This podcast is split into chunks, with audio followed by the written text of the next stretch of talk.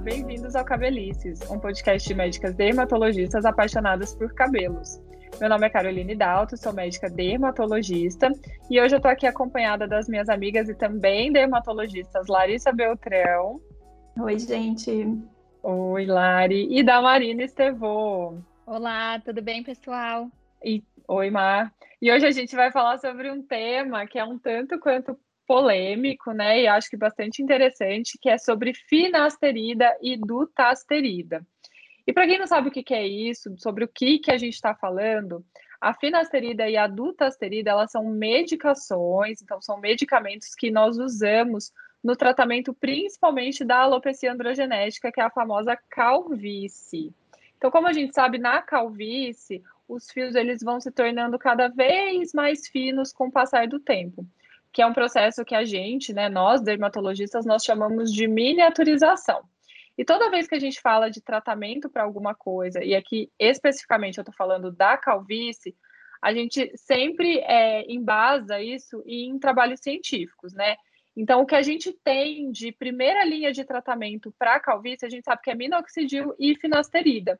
E hoje a gente vai dar um pouquinho mais de destaque para finasterida e falar um pouco qual a diferença dela em relação à dutasterida. Então, para começar, vamos falar um pouquinho do porquê que a finasterida ajuda no tratamento da calvície, Lari. Então, a finasterida e a dutasterida também, as duas são medicações que elas vão inibir uma enzima que a gente chama de 5-alfa-redutase.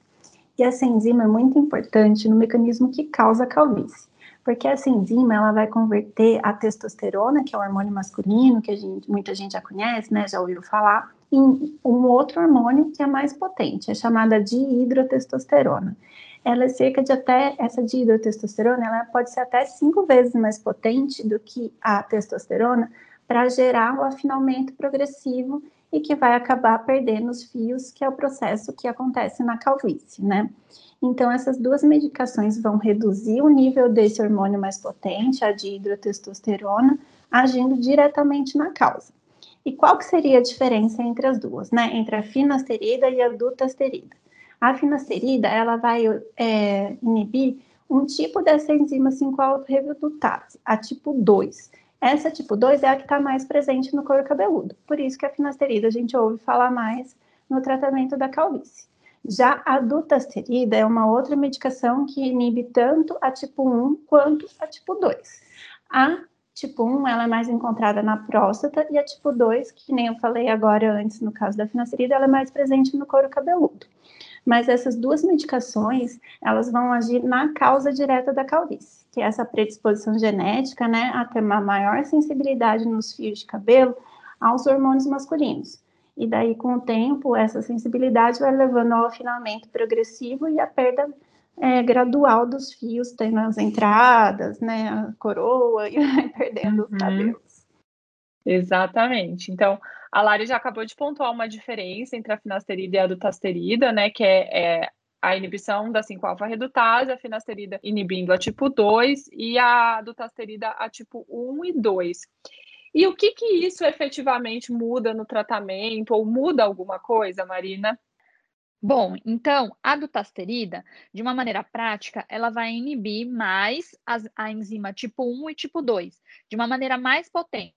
Então, a tipo 1, ela vai ser 45 vezes mais potente, e na tipo 2, duas vezes e meia fazendo com que a gente tenha uma maior redução nos níveis de DHT, que é a dihidrotestosterona, a principal causadora da calvície. Quando a gente vai comparar também uma com a outra em relação a quanto tempo elas duram na corrente sanguínea, então a gente chama isso de tempo de meia-vida, a dutasterida ela vai durar muito mais tempo.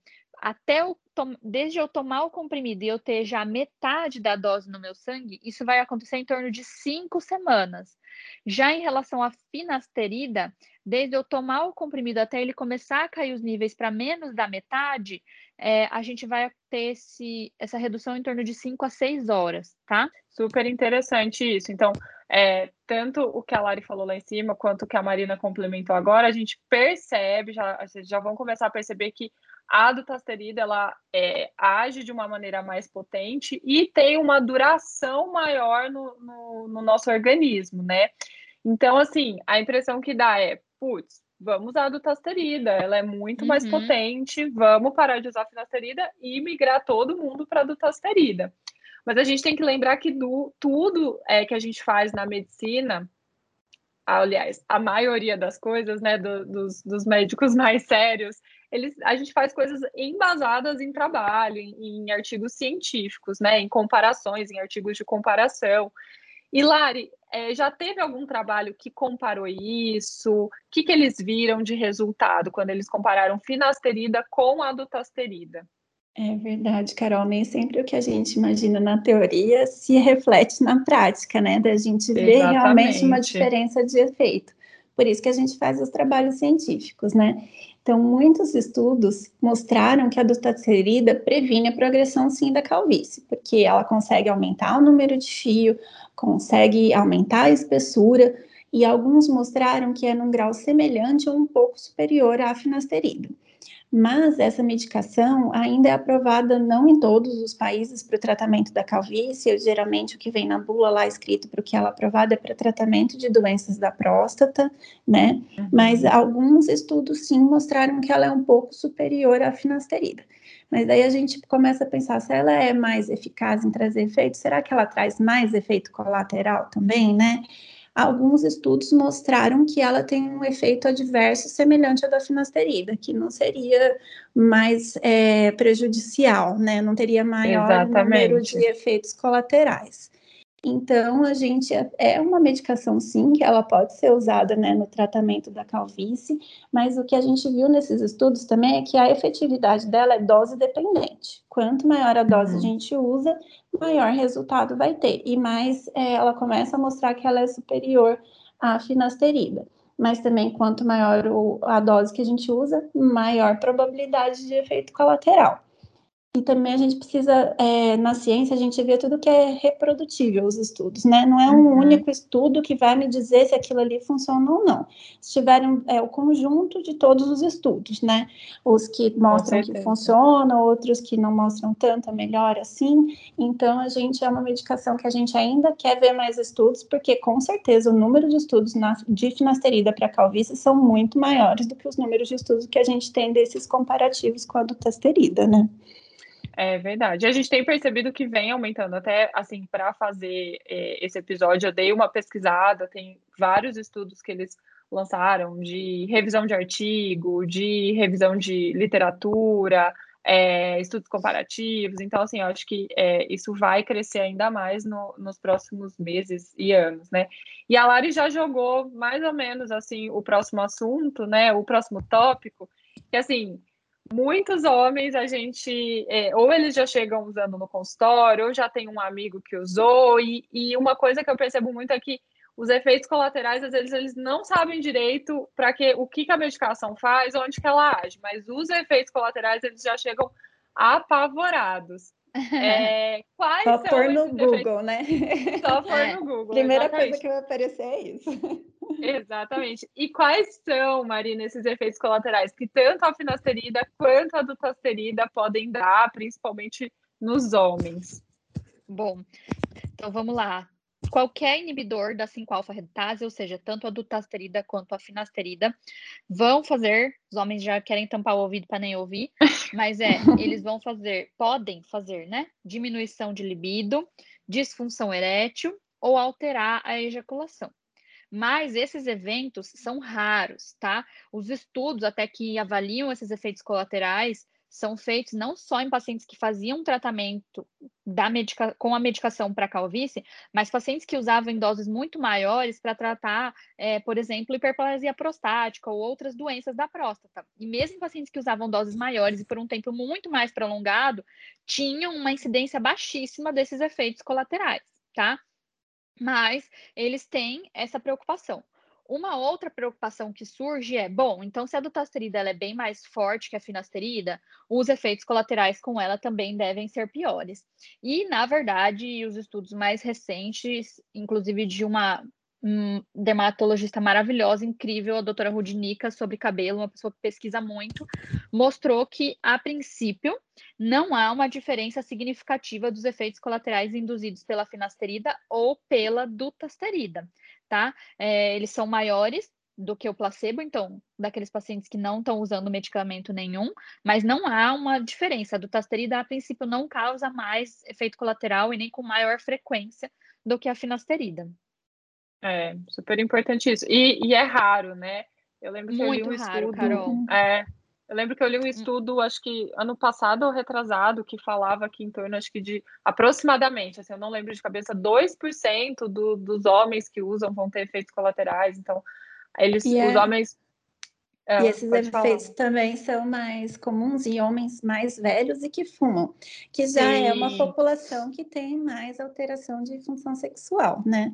É, isso a gente tem que Então- lembrar que a função sexual, ela não é unicamente ligada à parte hormonal. E isso às vezes as pessoas confundem, tanto no homem quanto na mulher, né? Ah, então meu DHT tá baixo, a minha função sexual vai com certeza tá ruim. Ou ah, se meu DHT tá normal, tem alguma coisa o, a função sexual, tanto o libido quanto a, a ereção, ela está associada também a fatores psicológicos, né, do paciente, a Uhum. outros estilos de vida. Então, às vezes, o paciente ele pode ter uma tendência maior, não só pela medicação, mas por outras situações ali que fazem com que ele tenha uma disfunção sexual. A disfunção sexual, tanto na mulher quanto no homem, é um assunto muito complexo que vai muito além de uma dosagem hormonal, né? Nas mulheres, às vezes, isso acontece quando eles dosam testosterona e falam, ah, então tá baixo, é isso, que você não tá tendo libido.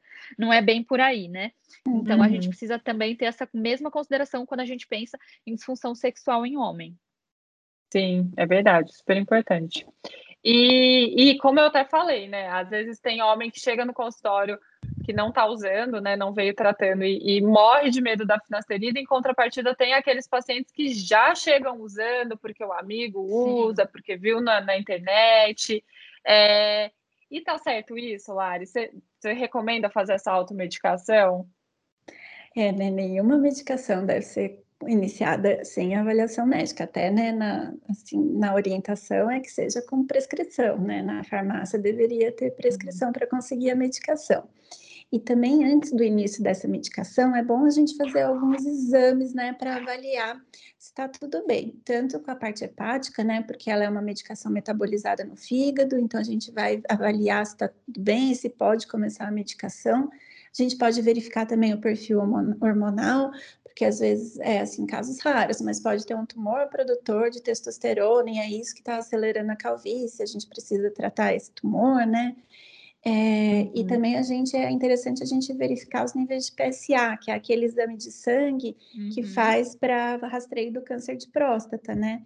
Porque a Sim. gente, principalmente isso nas, nas pessoas que têm alguém na família que já teve, né, câncer de próstata, porque a gente sabe que essas duas medicações elas vão diminuir o nível é, sanguíneo do PSA, então ela vai diminuir o exame laboratorial, o que pode é, prejudicar um diagnóstico precoce do câncer de próstata. Então a gente já dosa antes para saber qual que era o normal dessa pessoa antes de começar a medicação, né?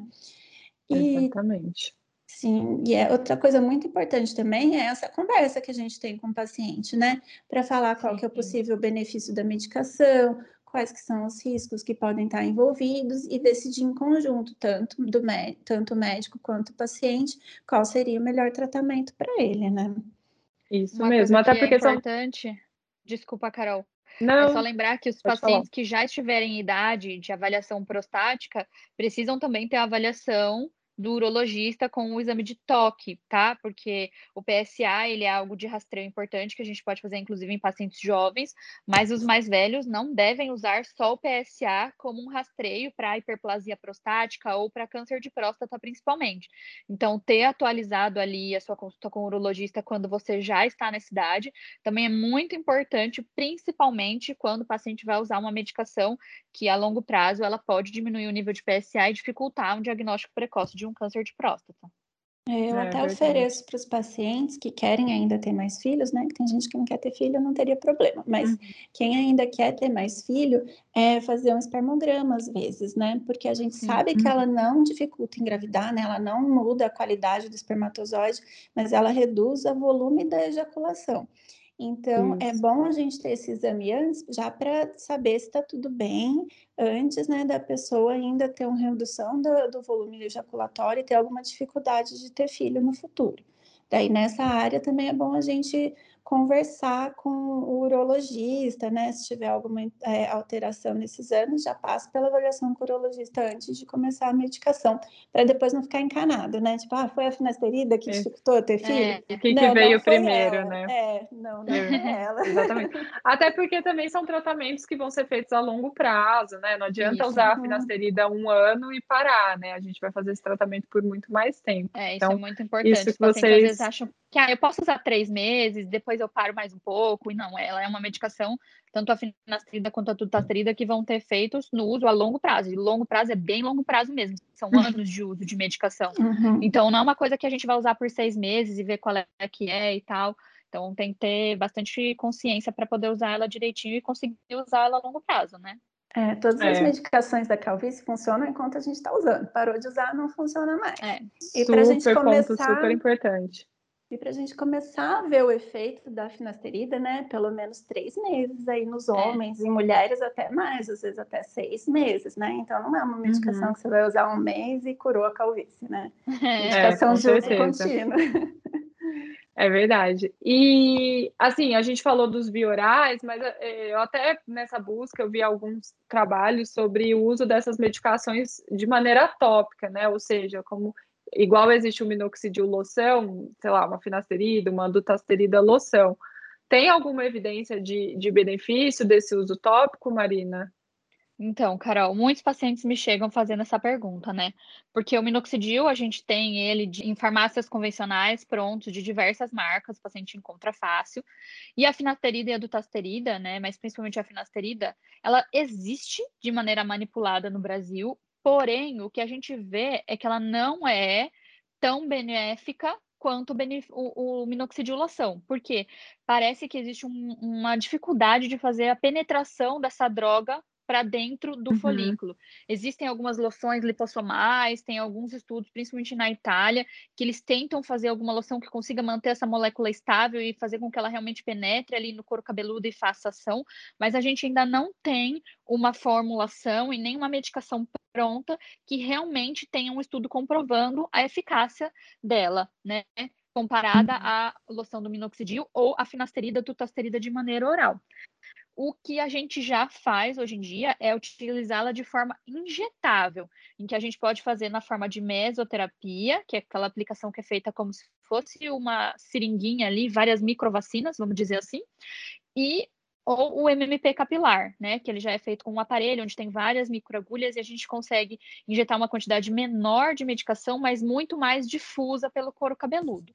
E aí, nesse caso, existe uma evidência de ela realmente fazer um, uma melhora do cabelo ali. Ela é feita junto com outras medicações, como, como minoxidil, algumas vitaminas ali, né, para conseguir realmente melhorar o folículo. Mas nenhuma delas, nem a medicação injetável e muito menos a medicação tópica, se comparam ao nível de evidência científica que a gente tem de melhora com o uso da medicação oral, infelizmente.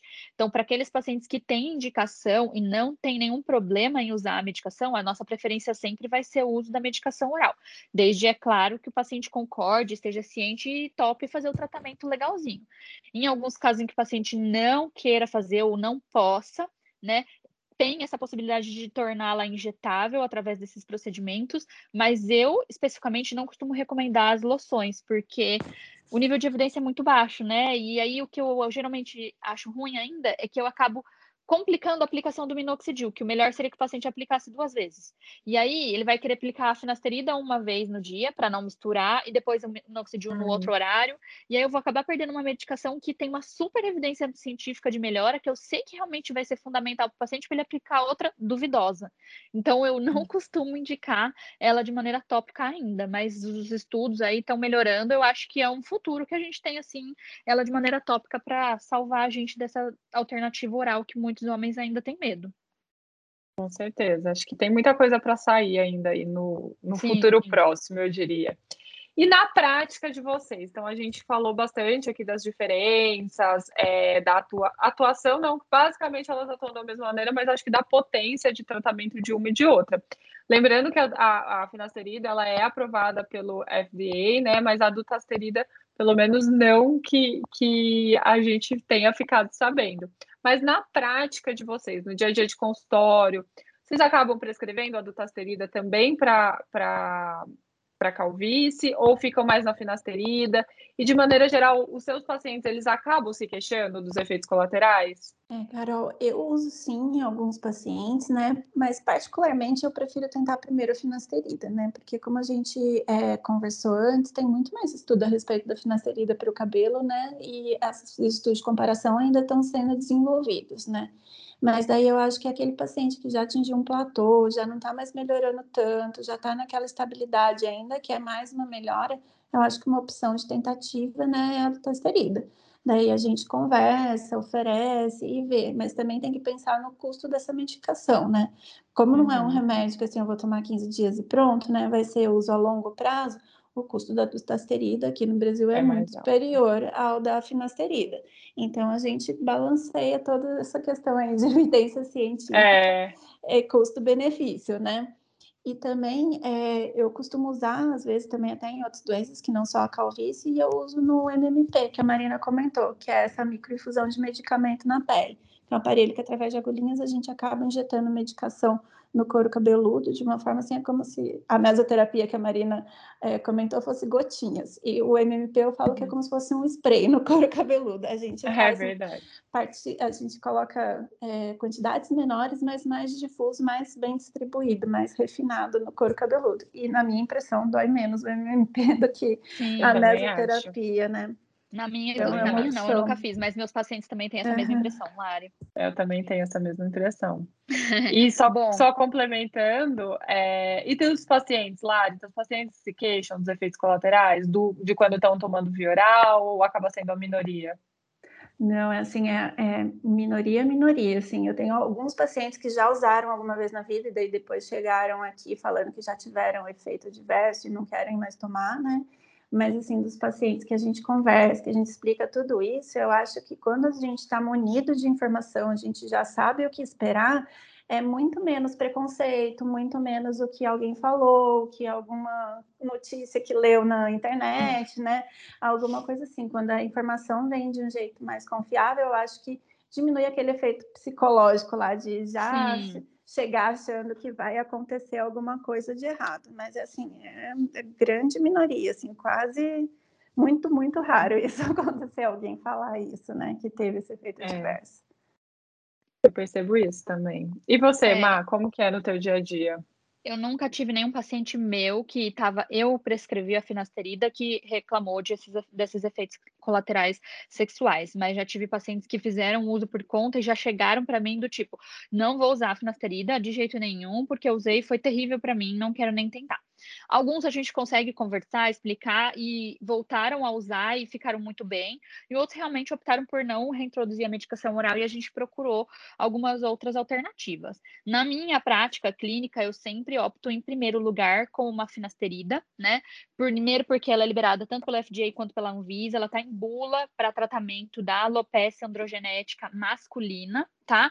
Então eu utilizo ela utilizo de maneira off-label, ou seja, sem estar presente em bula, mas embasado em muito estudo científico já de longo prazo, em mulheres também, a finasterida, em alguns casos específicos de alopécia, ou em outras doenças que hoje a gente já vê que a finasterida também tem tratamento, em algumas doenças cicatriciais, por exemplo, e deixa a dutasterida exatamente como a Lari falou. Em alguns casos de pacientes que eu acho que já fizeram um uso significativo de tempo de finasterida e não tiveram uma melhora adequada, ou aqueles pacientes que a gente realmente ainda precisa dar uma, uma, uma um gás ali no tratamento, porque ele melhorou, mas a gente ainda está sentindo que tem mais área ali que a gente consegue espessar o fio, fazer esse, essa diminuição do efeito da miniaturização. Mas a minha primeira opção, no geral, é a finasterida por enquanto. Acredito que com os estudos maiores, é, com uma popularização da prescrição, né, baratear a medicação, que geralmente o paciente que está fazendo uso dessa medicação, ele já tem que usar ou minoxidil oral, ou minoxidil tópico, que o oral já não é também atualmente uma medicação tão barata. Então, tudo isso isso principalmente nos mundos atuais, onde a gente está sofrendo uma, uma situação financeira muito complicada para muita, gente, eu prefiro optar finasterida primeiro, e em alguns casos a gente progride sempre a dutasterida. É, acho que no meu dia a dia também acaba sendo bastante semelhante ao de vocês. Gente, eu achei essa discussão muito boa, eu acho que foi super enriquecedora.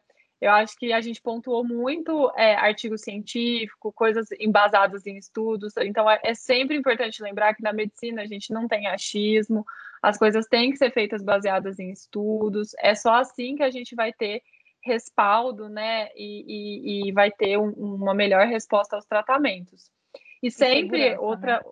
E segurança, com certeza. E lembrando que sempre antes de começar qualquer medicação, procure teu médico dermatologista, principalmente aí nesse caso da calvície, você vê que não é só um, um comprimidozinho, tem efeitos colaterais que podem ser vir juntos, exames que precisam ser pedidos antes, até uma confirmação diagnóstico de Sim. se você tem uma calvície de fato, né? E aí, quando você tem esse diagnóstico junto com o teu médico, é, a gente pode tratar qual que seria o melhor plano de tratamento para você. Muito obrigada pela companhia, meninas, foi ótimo. Eu acho que para quem ficou com qualquer dúvida sobre finasterida ou dutasterida, é, pode deixar nos comentários ou no direct lá no cabelicescast. E para quem não segue no Instagram, já começa a seguir. Eu sou a Caroline Dalto, também médica dermatologista. Meu CRM é 161568 e o meu RQ é 90067. E lá no Instagram é só arroba caroline.dalto. A gente, gostei de conversar, viu? Eu acho que a gente conseguiu elucidar bem o tema e quem tinha alguma dúvida conseguiu tirar. E eu queria deixar aqui também o meu Instagram, que é Larissa Beltrão Dermatologista, e deixar registrado que meu CRM é 144387 e o meu registro especialista é 67523.